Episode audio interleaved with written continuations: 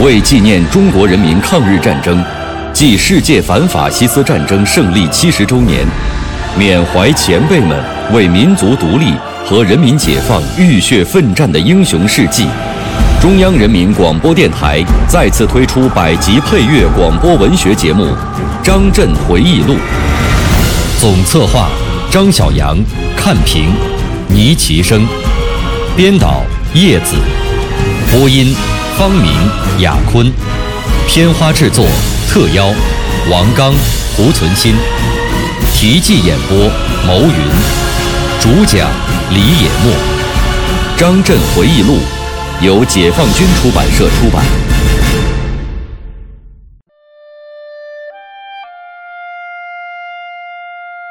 敬老是中华民族的传统美德，尊重老同志就是尊重我们党和国家军队的历史。也可以说，老同志的今天就是我们自己的明天。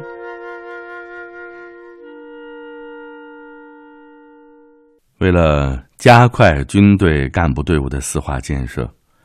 军委决定对现役军官服役条例和军官军衔条例做必要的修改。这两个条例分别于一九八八年七月和一九八九年一月开始实施，对加强干部队伍的建设起到了很好的作用。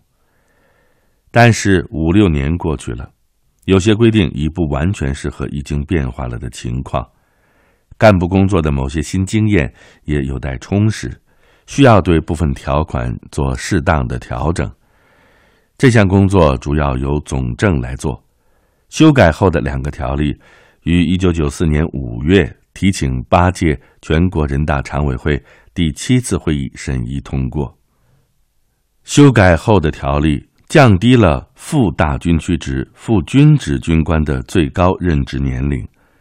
这样就从法规和制度上保证了高层领导班子的进一步年轻化，有利于年轻干部的成长，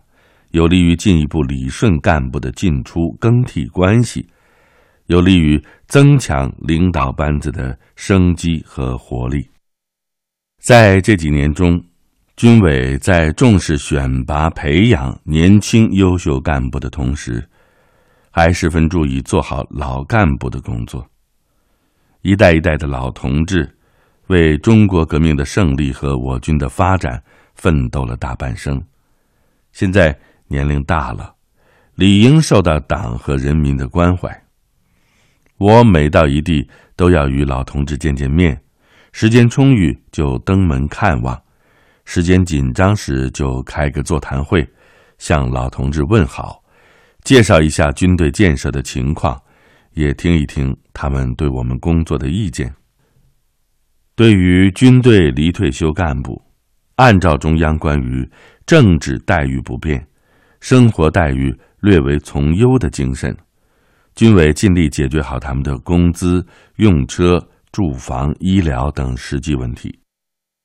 在一九九三年的工资改革中，军委首先解决了离退休干部退休金的增长机制问题，原则上做到和在职干部一个样。为了保障老干部用车，一九九三年六月，军委决定调剂四亿八千万元专款，分三年解决离休干部的车辆问题。一九九五年以后，每年再安排六千万元。用于车辆的正常更新，同时下决心将各大单位的部分编外车辆调剂给离休干部使用。为了加快老干部住房建设，军委增加了经费投入，同时有计划的维修年久失修的干休所。住医院难是老干部反映很强烈的一个问题，为此专门增加了老干部病床，建立了老干部医疗基金。保障他们的用药。我曾经在一次军委扩大会议上讲过，老干部装心脏起搏器一定要实报实销，因为那不是什么装饰品。谁的心脏好好的，还会去装那个东西呢？军委还突出强调，要加强为老干部服务的工作人员的思想建设，牢固树立服务的思想。一九九四年十月，军委批转了三总部关于进一步加强老干部工作的意见，对做好这项工作提出了明确的要求。尊重老同志，就是尊重我们党和国家军队的历史。也可以说，老同志的今天就是我们自己的明天。我希望年轻的同志要真正懂得这些道理，身体力行，把关心老同志的工作做好。当然了，老同志也要不断学习，严于律己，保持革命的晚节。十四大以后的五年间，在各级党委、政治机关的共同努力下，全军干部队伍建设有了新的进展。十五大前夕，《解放军报》曾发表专文。对十四大以来全军各级领导班子和干部队伍建设的成就进行述评。该文指出，通过合理调整交流，积极稳妥地推进新老交替，各级特别是高层领导班子的结构有了新的改善。大军区级和作战部队军级领导班子平均年龄比一九九二年分别下降了两岁和三点四岁。一批五十出头和四十五岁左右的干部走上了大军区级和军级领导岗位，军以上领导班子基本形成以中青年干部为主体，由不同年龄的干部梯次配备的合理结构，班子成员的知识水平有较大提高，专业合成程度得到了加强。就这样，我作为一名就要退出现役的老战士，按照小平同志的嘱托。和军委其他同志一起尽到了自己的责任，度过了党和国家军队的这样一个重要的历史时期，看到军队干部队伍建设出现的新局面，自然倍感欣慰。把教育训练摆在战略地位，是邓小平新时期军队建设思想的重要内容，也是我在军委期间工作的一项重要内容。新时期军事战略方针的确立，把军事斗争准备的基点放到了打赢现代技术，特别是高技术条件下的局部战争上，又对教育训练提出了新的、更高的要求。这几年，军委始终坚持以现代化建设为中心，努力深化教育训练的改革。由于种种原因。过去有些部队和单位曾经不同程度的放松了教育训练，有的部队流传着这样的顺口溜：一抓钱，二安全，三共建，剩余时间搞训练。这话说的虽然有些玩笑性质，但是在一定程度上反映了部队的现实。这显然与我军革命化、现代化、正规化建设的要求不相适应。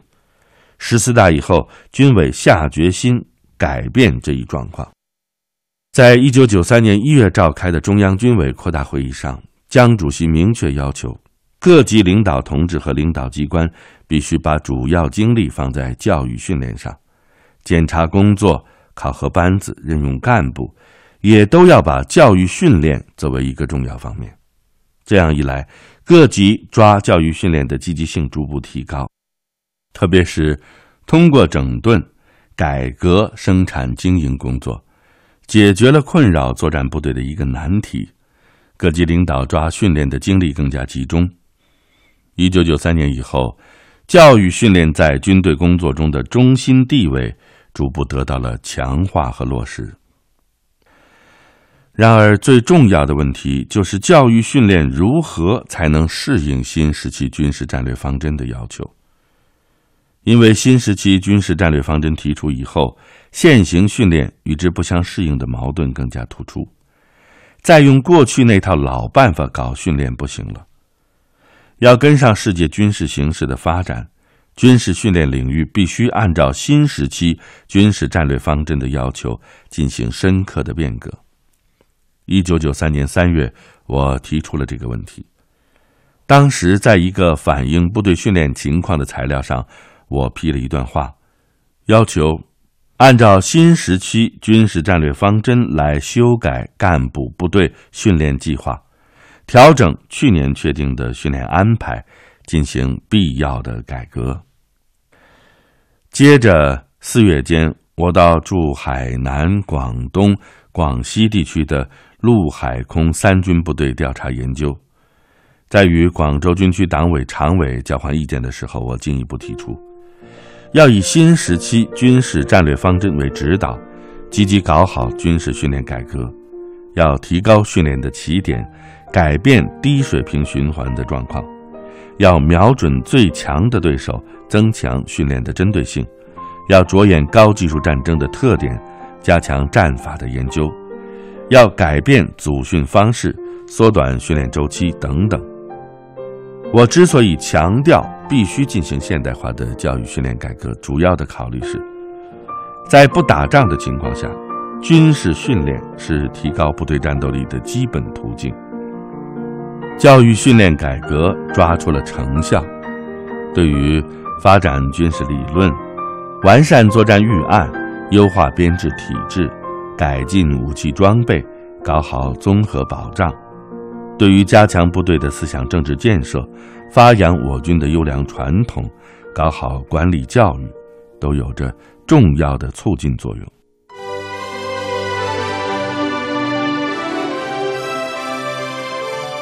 一位制定新时期军事战略方针的将军的回忆，一曲加强干部队伍四化建设的颂歌，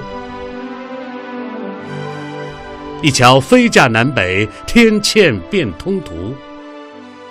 他用一生的记忆谱写人民军队的足迹。我是王刚，我是蒲存昕，您正在收听的是《张震回忆录》第十二章《军委五年间》，题记演播：牟云，主讲人李野墨。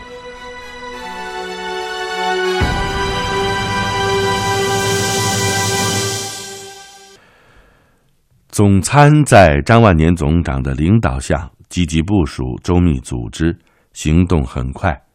确定了一些训练改革的试点部队。一九九三年五月以后，迅速在全军掀起了军事训练改革的热潮。一些担负试点任务的部队，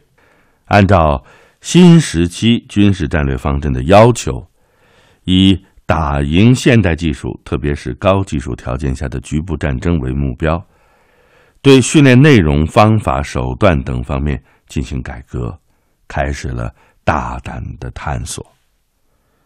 为了更好的指导这项改革，我和三总部、国防大学的一些领导同志一起，于一九九四年重点对这个问题进行了调查研究。上半年。我们到驻山东、河南、江苏的陆海空三军部队，深入训练现场考察，同机关、部队、院校的同志座谈。给我的突出印象是，部队训练改革的积极性很高，也取得了一些成果。但是，训练改革的思路不够开阔，起点还不高，办法也不是很多，特别是。信心不足的问题没有完全解决，看来训练改革的思路还需要很好的理一理。在同济南军区领导同志交换意见的时候，我提出了一个问题，就是训练改革用什么来做指导思想？为什么要提这个问题呢？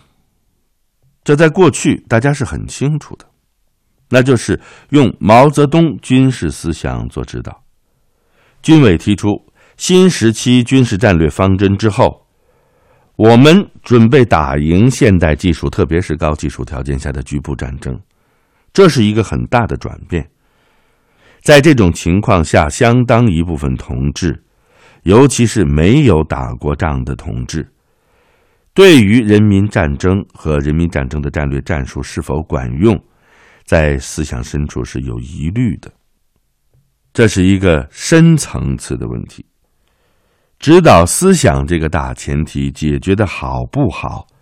确实关系到训练改革能否深入下去，关系到敢打必胜的信心能否树立起来，关系到战法研究能否突破。我在同大家交谈的时候，回顾了我军的历史，明确的提出：一旦发生高技术条件下的局部战争，我们仍然要立足于以劣势装备战胜优势装备之敌。毛泽东军事思想仍然是我们克敌制胜的。强大精神武器。下半年，我们又去驻广西、湖南、湖北地区部队院校，继续研究深化训练改革的问题。总的情况呢，跟上半年差不多。反应比较多的还是一个信心问题。比如说吧，航空兵部队的一些同志认为，在未来的空战中，现有的装备用不上了。因而，钻研战技术的积极性受到了影响。正好，这一次我到的航空兵某师，在国土防空作战中屡建战功，曾经击落击伤敌机二十二架，几乎占全空军的一半。其中，在一九六五年的一次作战中，他们创造了以歼五飞机的极限速度。将国民党空军的一架 RF 幺零幺飞机从九千五百米高空追至四百米的低空，并将其击落的战例，我就用这一战例教育部队，说明以劣胜优的道理。这一次调查研究结束前，我同驻武汉地区军以上的领导干部们座谈，进一步指出，当前影响训练改革深化的突出问题是两个。一个是有些同志对以现有装备打赢高技术条件下的局部战争，看不利因素多，讲客观条件多，信心不大足；另一个是战法研究还没有大的突破。这两个问题在全军有着一定的普遍性。回到北京，我将调查情况向军委常务会议做了汇报，大家有着一致的看法。认为这两个问题制约着训练改革的深化和训练水平的提高。于是呢，在年底举行的中央军委扩大会议上，根据军委的安排，我侧重的讲了进一步深化部队教育训练改革的问题，谈了以下三点意见，希望引起到会同志的重视。首先。要立足于以现有装备战胜优势装备的敌人，坚定打赢现代技术，特别是高技术条件下局部战争的信心。其次，要下大力把战法研究引向深入。最后一点是，要从实战需要出发，改进训法，努力提高现代技术，特别是高技术条件下的整体作战能力。我在这次讲话中还特别提出，立足于以现有装备战胜优势装备的敌人，并不是忽视武器装备的作用。我们强调人的因素，绝不是说可以忽视武器装备的发展。我始终认为，必须依据未来作战的需要，努力发展和改善我军的武器装备。按照小平同志讲的，我们的装备发展要有我们自己的杀手锏，这样打赢高技术条件下局部战争的物质基础将更加雄厚，我军也将如虎添翼。事实上，党和国家十分关心部队高新武器装备的发展。党的十四大以后，根据有所为有所不为的原则，突出重点，加强研制，适当引进。使我军武器装备的整体水平有着明显的进步。在这次会议上，我还专门讲到，C 三 I 系统已经发展到 C 四 I，作战指挥、通信手段、情报保障、武器控制等有哪些变化，对作战行动有哪些影响？这些问题要一个一个的探讨，要很好的熟悉技术战术性能，掌握运用原则。现在又过去快十年了，C 四 I 正在向 C 四 KIS 二发展，信息山格也在研究中。军事技术的发展确实是一日千里，我们一定要不失时机的把现代化建设搞上去。这次会议以后，总参按照军委的意图，对教育训练工作抓得很紧，对全军深化军事训练改革做了总体部署，提出了具体任务和目标。同时，注意编写训练纲目和教材，调查研究、培养典型，做了大量工作。而且每年都重点抓一两个比较大的科目。一九九三年组织了四种训练纲目集训，一九九四年组织了夜间训练改革试点，一九九五年组织了基本战法的演练，一九九六年组织了对抗训练和模拟器材的展示。都取得了比较好的成效。从一九九五年下半年到一九九六年初，根据国际形势，特别是台湾海峡形势的需要，经党中央批准，我军先后在东南沿海方向组织了几次大规模的军事演习。这几次演习，军委和三总部周密部署，各有关大单位严密组织，进行的很顺利。其动用兵力之多。现代化程度之高，陆海空三军联合作战之周密，都是多年来所没有的，充分显示了人民解放军的强大战斗力，显示了中国人民捍卫国家主权、维护祖国统一的坚定信念，沉重打击了台独势力的嚣张气焰，在海内外赢得了广泛的好评。这些演习。也是对部队教育训练改革成果的实际检验。在加强教育训练的问题上，军委这几年始终抓住加强院校建设这个重点，强调要着眼培养面向二十一世纪的高质量的人才。过去有一种情况，就是一些部队和单位的领导同志视野不宽。只看到眼前的工作，舍不得选送优秀干部，特别是优秀的主官到院校学习；而一些工作可以离得开的干部，则轮番多次助学。也还有一些干部在院校毕业之后，工作得不到及时的安排，毕业即待业，甚至转业，从而造成了人才培养的浪费。这种状况显然需要改变。为了加强干部培训。一九九三年，军委专门下发文件，批转总政治部关于进一步贯彻落实中高级指挥干部经院校培训提拔制度的意见，重申必须坚持高中级干部经相应院校培训后才能提拔的制度，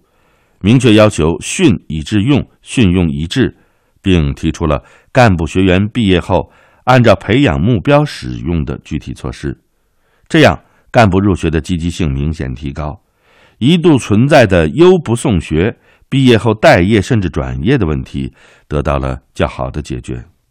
为了办好院校，军委提出要深化院校的教学改革。我历来主张，院校教学的起点一定要高，高在哪里呢？我看就高在院校培养的人才必须适应。我军现代化建设和打赢高技术条件下局部战争的需要上面。